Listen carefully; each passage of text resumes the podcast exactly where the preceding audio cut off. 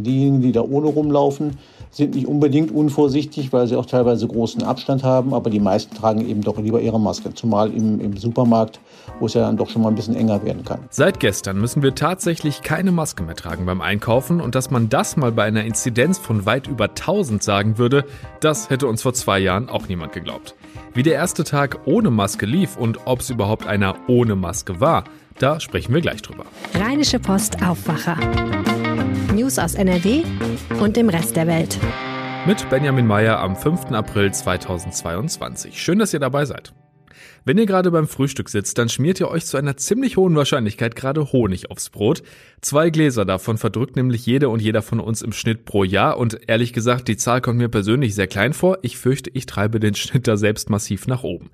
Warum ich euch das erzähle? Weil wir über unseren Messenger eine sehr nette Nachricht zu unserem Aufwacher am Samstag bekommen haben mit Bienen-Emoji und einem Dank für genau diese Folge. Wenn ihr mögt, könnt ihr da gerne nochmal reinhören. Meine Kollegin Wiebke Dumpe hat da mit einem Imker gesprochen und es ging um alle Fragen, die wir jemals rund um Honig hatten, um Bienenstiche und auch den wichtigen Punkt, was können wir eigentlich für die Bienen tun? Also hört da gerne nochmal rein, wenn ihr mögt und schreibt auch ihr uns gerne euer Feedback, zum Beispiel per Mail an aufwacher.rp-online.de. Lob, Kritik, alles gerne gesehen. Jetzt widmen wir uns aber erstmal dem aktuellen Geschehen und schauen auf die Landeshauptstadt mit den Kolleginnen und Kollegen von Antenne Düsseldorf. Dankeschön, Benjamin, und einen schönen guten Morgen aus der Antenne Düsseldorf Redaktion hier in den Shadow-Arkaden. Ich bin Philipp Klees und das sind einige unserer Düsseldorf-Themen, die uns heute auch immer wieder im Radio beschäftigen werden. Bis zum Herbst sollten sich noch mehr Menschen gegen Corona impfen lassen als bisher. Das hat Oberbürgermeister Keller im Interview mit Antenne Düsseldorf gefordert. Die Quote müsse ansteigen, damit wir auch hier in unserer Stadt gut durch den nächsten Herbst und Winter kommen. Aus diesem Grund sei es besonders wichtig, dass es jetzt auch bald Gewissheit über eine mögliche Impfpflicht in Deutschland geben wird, so Keller weiter. Ja, das muss der Bundestag jetzt endlich entscheiden. Mir persönlich geht diese Debatte eigentlich schon viel zu lange. Ich weiß nicht, ob der Zeitpunkt, in dem eine Impfpflicht Sinn macht, äh, nicht vielleicht schon verpasst worden ist. Grundsätzlich war ich dafür und man wird jetzt einfach sehen, was der Bundestag entscheidet. Aber ich glaube, wichtig ist, dass wir jetzt bald Klarheit bekommen. Die Stadt selbst hat ihr Impfangebot in dieser Woche vorerst wegen mangelndem Interesse zurückgefahren. Es wird jetzt nur noch an vier Tagen hinter dem Hauptbahnhof geimpft. Aber wohl nur vorerst, hat uns Gesundheitsdezernent Christian Zaum gesagt. Wir müssen möglicherweise damit rechnen, dass es entweder wie jetzt in Asien eine neue Variante gibt, äh, die möglicherweise uns dazu veranlasst, das Impfgeschehen raufzufahren oder dass wir eben im Herbst nochmal eine neue Welle erleben und dass wir im, im Falle des Falles kurzfristig bedarfsgerecht eben nach oben eskalieren können. Halbwegs entspanntere Nachrichten hat Zaum aus den Düsseldorfer Krankenhäusern. Hier sei in dieser Woche insgesamt weniger Personal in Quarantäne als zuletzt und auch die Zahl der Covid-Patientinnen und Patienten sei zurückgegangen. Die Maskenpflicht hier in Düsseldorf ist in vielen Bereichen abgeschafft. Aktuell ist aber noch unklar, ob sie beim Friseurbesuch weiter gilt oder nicht. Laut der Düsseldorfer Friseurinnung ist das aktuell noch unklar. Zumindest bei der Frage, ob Kundinnen und Kunden noch Maske tragen müssen. Die Mitarbeitenden müssen das laut Innung auf jeden Fall. Das ergebe sich aus bundesweiten Vorschriften des Arbeitsministeriums und der Berufsgenossenschaft. Ob es auch für Kundinnen und Kunden gelte, werde derzeit überarbeitet. Bis dahin empfiehlt die Friseurinnung den Betrieben aber, das Tragen der Maske zu verlangen. Bei nicht geimpften solle man sich außerdem einen negativen Test zeigen lassen. Dies könne über das Hausrecht geregelt werden. Der Flughafen als großer Arbeitgeber hier in Düsseldorf will die Corona-Krise weiter hinter sich lassen und setzt große Hoffnungen auf die Osterferien. Vom 8. bis zum 24. April erwartet der Airport rund 800.000 Fluggäste. Das sind fünfmal so viele Passagiere wie im Corona-Jahr 2021 und immerhin schon wieder über 60 Prozent, die in den Osterferien 2019, also vor der Pandemie, erreicht wurden. Klar ist, viele Menschen sehnen sich nach Urlaub. Besonders gefragt sind Flüge nach Mallorca, Antalya, Dubai, Hurghada und Gran Canaria. Besonders voll soll es direkt am ersten Ferienwochenende werden. Hier will der Flughafen laut eigener Ankündigung für einen möglichst störungsfreien Ablauf bei der Passagier- und Gepäckabfertigung sorgen. Heißt im optimalen Fall auch für nicht so lange Wartezeiten für die Passagiere. Hier will der Flughafen zum Beispiel die Bundespolizei bei den Sicherheitskontrollen unterstützen und dabei eng mit dem Sicherheitsdienstleister zusammenarbeiten. Außerdem werden auch eigene Service-Mitarbeiterinnen und Mitarbeiter im Einsatz sein. Der Flughafen bittet aber auch schon im Vorfeld um Geduld. Der Stadtteil Benrath wird in den kommenden Jahren sein Gesicht verändern. Das Schlossgymnasium und die Realschule werden an die Bernrode Straße umziehen und dort neu gebaut. Am alten Standort südlich der Münchner Straße soll dann langfristig ein neues Wohngebiet entstehen. Die Politikerinnen und Politiker im Rathaus sprechen von der Menderater Rochade und wollen die Pläne am Donnerstag beschließen. Beide Schulen sind in die Jahre gekommen und brauchen dringend mehr Platz. Am neuen Standort an der westlichen Bernrode Straße soll außerdem eine begrünte Sporthalle entstehen, ebenso ein Seniorenpflegeheim und 100 weitere Wohnungen. Das Gelände, so groß wie fünf Fußballfelder, liegt im Moment brach. Früher stand hier einmal eine Papierfabrik.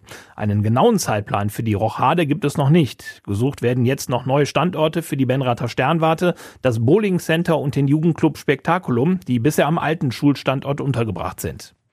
Hinter der Düsseldorfer EG liegt eine Saison mit Höhen und Tiefen. Von heute Abend an soll sie ins Positive gedreht werden, die Playoffs starten und damit für viele Fans die wichtigste Zeit des Jahres. Für unser Team, das auf Platz 9 gelandet ist, geht es gegen das achtplatzierte Team aus Nürnberg. Zunächst muss die DEG auswärts ran, allerdings ohne den Chefcoach. Harold Kreis ist wegen eines dringenden familiären Notfalls in seine Heimat Kanada geflogen.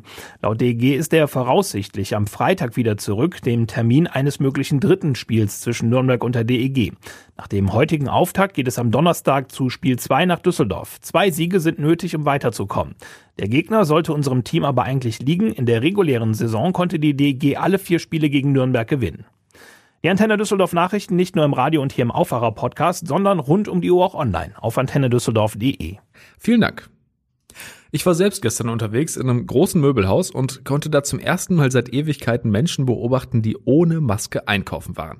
Schon irgendwie ungewohnt, aber es waren im gesamten Laden tatsächlich handgezählte vier Personen. Alle anderen hatten noch ihre Maske auf, obwohl sie das ja zumindest nicht mehr müssen.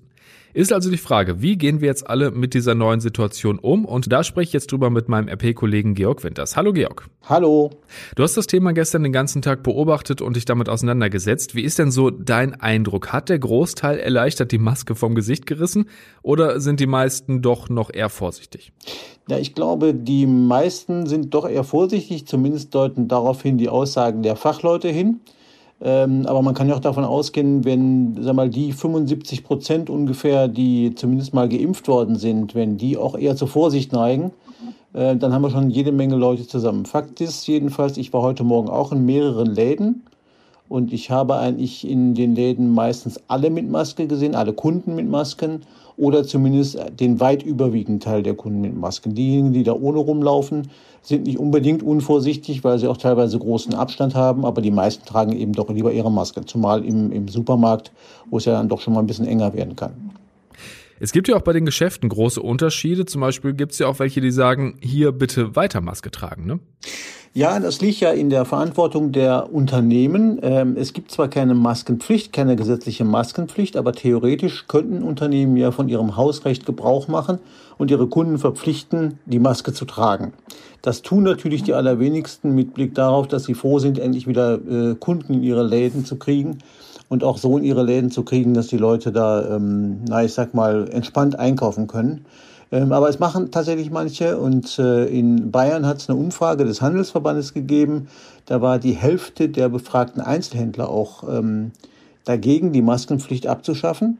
Und bei einer Umfrage des Meinungsforschungsinstituts YouGov haben sich auch viele Kunden dafür ausgesprochen, die Maskenpflicht beizubehalten. Insofern gibt es überall eine unterschiedliche Handhabung. Ja, die Unternehmen machen es teilweise, wenn auch in kleinerem Ausmaß, ähm, aber sie tun es. Wie sieht denn das in der Gastronomie aus? 3G gibt's ja dann nicht mehr und auch keine Maskenpflicht, also beim Reingehen oder auf dem Weg zum Klo. Ähm, wie gehen Restaurants und Co. denn bisher damit um? Ja, die, die Gastronomen handhaben das auch ähnlich. Ich bin gestern in einem Café gewesen, wo ich versehentlich meine Maske nicht aufgesetzt hatte. Da hat mich also dann der Inhaber tatsächlich darauf hingewiesen, mich gebeten, die Maske aufzuziehen. Da war es also dann ein bisschen streng. Da machen also auch äh, Unternehmen von ihrem Hausrecht Gebrauch.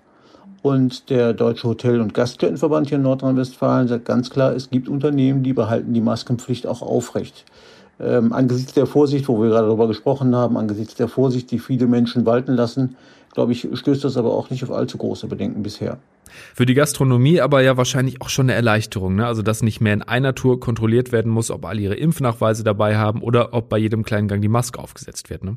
Ja, es gilt auch für den Einzelhandel. Die haben ja in der Zeit, als 2G gegolten hat, äh, sind die nicht müde geworden, äh, immer zu betonen, wie aufwendig das für sie ist. Und tatsächlich, je nach Personalbestand in den Läden, ähm, war das ja auch teilweise schwierig, weil man Personal extra dafür abstellen müsste, die dann kontrolliert haben, ob die Leute denn tatsächlich äh, ihren Impfausweis dabei hatten. Insofern können alle Unternehmen oder sind alle Unternehmen wahrscheinlich sehr froh, dass sie diese Pflicht nicht mehr auferlegt kriegen. Wie ist denn das generell bei Angestellten, Mitarbeitenden in Geschäften oder Kellnerinnen und Kellnern? Kann der Arbeitgeber denen die Maske jetzt trotzdem noch vorschreiben? Ja, das ist arbeitsrechtlich gar nicht so einfach zu beantworten. Ähm, es gibt eine Corona spezielle Arbeitsschutzverordnung für den Corona-Bereich. In, in dieser Corona-Schutzverordnung sind Dinge klar geregelt. Das heißt zum Beispiel für Friseure, dass die Maske tragen müssen. Ähm, also alle, die wahrscheinlich äh, in, einem engen, ähm, in einem engen Kontakt zu Kunden stehen, die müssen dann wahrscheinlich die Maske tragen. Äh, es gibt die Verpflichtung eigentlich für jedes Unternehmen, eine akute Gefährdungseinschätzung vorzunehmen Danach richtet sich dann eigentlich, ob man sowohl den Kunden als auch den eigenen Mitarbeitern eine Maske, das Tragen einer Maske abverlangen kann. Aber wie das so oft ist, ähm, so eine, so eine Gefährdungsbeurteilung kann, muss man machen. Aber es gibt natürlich auch eigentlich wahrscheinlich niemanden, der sie gerade kontrolliert. Insofern ähm, glaube ich, ist da der Druck nicht so groß. Andererseits sind die Unternehmen natürlich auch äh, sehr leicht oder oft bereit, so eine Gefährdungsbeurteilung vorzunehmen, weil sie auch um ihr eigenes Personal sonst bangen müssten. Und äh, vor allen Dingen in der Modebranche ähm, gab es Unternehmen, da haben äh, Mitarbeiter sich mit Corona infiziert, sind dann ausgefallen. Und das ist natürlich auch nicht im Interesse des Arbeitnehmers, weil je weniger Personal er zur Verfügung hat, umso weniger Kunden kann er auch bedienen. Was erwartet man denn so für die nächsten Wochen? Ist das jetzt so eine Übergangsphase, in der alle noch nicht so richtig wissen, na, Maske auf, Maske ab? Oder bleibt das erstmal so? Also ich persönlich glaube, dass das vorerst erstmal so bleiben wird. Ähm, ich habe mit mehreren Vertretern des Einzelhandels gesprochen, die sagen auch, dass sie den Eindruck haben, die Menschen blieben vorerst mal vorsichtig. Ähm, wenn man bedenkt, wir haben uns zwei Jahre lang an die Masken gewöhnt äh, und die meisten von uns sind ja auch gut damit klargekommen und es ist ja auch kein, keine große Einschränkung während der, na ich sag mal 10, 15, 20 Minuten, halbe Stunde, die man vielleicht mal im Markt verbringt, eine Maske zu tragen. Ähm, das ist ja alles nicht so problematisch. Ähm, ich glaube, wenn man sich die aktuellen Infektionszahlen anguckt, auch wenn die sinken derzeit, aber sie sind noch sehr hoch, und da ist eigentlich, glaube ich, die Maske ein nach allem Dafürhalten geeignetes Instrument, um die Infektionszahlen zumindest äh, nicht noch höher nachsteigen zu lassen. Vielen Dank dir für die Infos und für die Einordnung. Bis dann. Tschüss.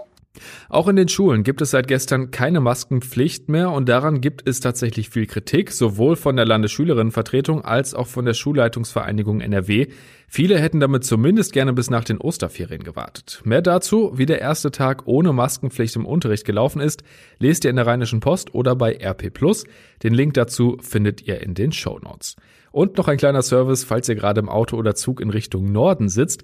Es gibt zwei Bundesländer, in denen all das im Moment nicht gilt und das sind der Stadtstaat Hamburg und Mecklenburg-Vorpommern. Die haben sich komplett als Hotspot ausgerufen, heißt, da gilt zum Beispiel weiterhin die Maskenpflicht beim Einkaufen. Und damit zurück nach NRW und zwar ganz konkret nach Düsseldorf. Wer da mal eine Stadtrundfahrt gemacht hat, dem hat der Tourguide sicher in Oberkassel zwei silberne Smarts gezeigt. Die standen links und rechts von einer Garageneinfahrt und haben 2018 bundesweite Bekanntheit erlangt. Jetzt sind diese Autos weg. Michael Höhing aus dem Aufwacherteam, fangen wir bei der Geschichte mal ganz am Anfang an. Warum standen diese beiden Smarts da eigentlich und warum waren diese bekannt? Ja, der Hausbesitzer aus Oberkassel, der hat ein großes Haus mit einer recht großen Garage, hatte aber immer wieder ein Problem mit seinem Auto, da richtig rein und rausfahren zu können, weil andere Anwohner da immer doof geparkt haben. Da ist ihm dann die Idee mit den Smarts gekommen und hat die Autos dann links und rechts von der Einfahrt am Bürgersteig geparkt und sich quasi so zwei motorisierte Poller dahingesetzt. Die Smarts blieben einfach da stehen, jahrelang. Die mussten nur zwischendurch mal zum TÜV, das rein und rausfahren, das war für ihn jetzt überhaupt kein Problem mehr, logischerweise, weil er ja selbst da eigentlich geparkt hat. Die Anwohner, die mussten sich dann einen neuen Parkplatz suchen. Ja, kann man so machen, wenn man das Geld für zwei Smarts über hat. Ähm, auf die Idee muss man aber trotzdem erstmal kommen. Ist denn das so erlaubt? Ja, es ist natürlich eine sehr kreative Lösung. Einen Poller oder einen Zaun hätte der Hausbesitzer da eben nicht hinstellen dürfen, aber gegen zwei Autos auf dem Parkstreifen, da spricht eben nichts gegen. Das hatte damals auch die Stadt Düsseldorf so gesagt. Wenn die Fahrzeuge ordnungsgemäß zugelassen sind und auch TÜV haben, dann könnten die sogar Moos ansetzen und das haben sie teilweise sogar getan. Ich habe ja schon gesagt, jetzt sind diese beiden Autos weg. Äh, weiß man warum? Das Haus steht in Oberkassel an einer Kreuzung und da gab es 2021 insgesamt vier Autounfälle, weil man wegen parkender Autos da eben nicht ganz so gut gucken konnte. Nicht nur die Smarts standen da manchmal im Weg, sondern alle anderen Autos an der Seite auch. Die Stadt Düsseldorf hat jetzt für den kompletten Abschnitt ein Halteverbot eingerichtet und da hat dann auch der Hausbesitzer reagiert und seine zwei Smarts dann umgehend weggefahren, bevor er ein Knöllchen kriegt. Für ihn ist das ja auch überhaupt gar kein Problem. Durch das Halteverbot kann er jetzt niemand seine Einfahrt blockieren und mit den Smarts kann er, wenn er möchte, jetzt auch irgendwo hinfahren. Wo die Autos im Moment aber sind, das weiß man nicht. Die bekanntesten Autos Düsseldorfs sind verschwunden und damit geht dann auch eine kuriose Geschichte zu Ende. Danke, Michael. Jo, sehr gerne. Und ein Foto von diesen Autos vor dieser Einfahrt findet ihr übrigens bei RP Online. Den Link dazu wie immer in den Show Notes.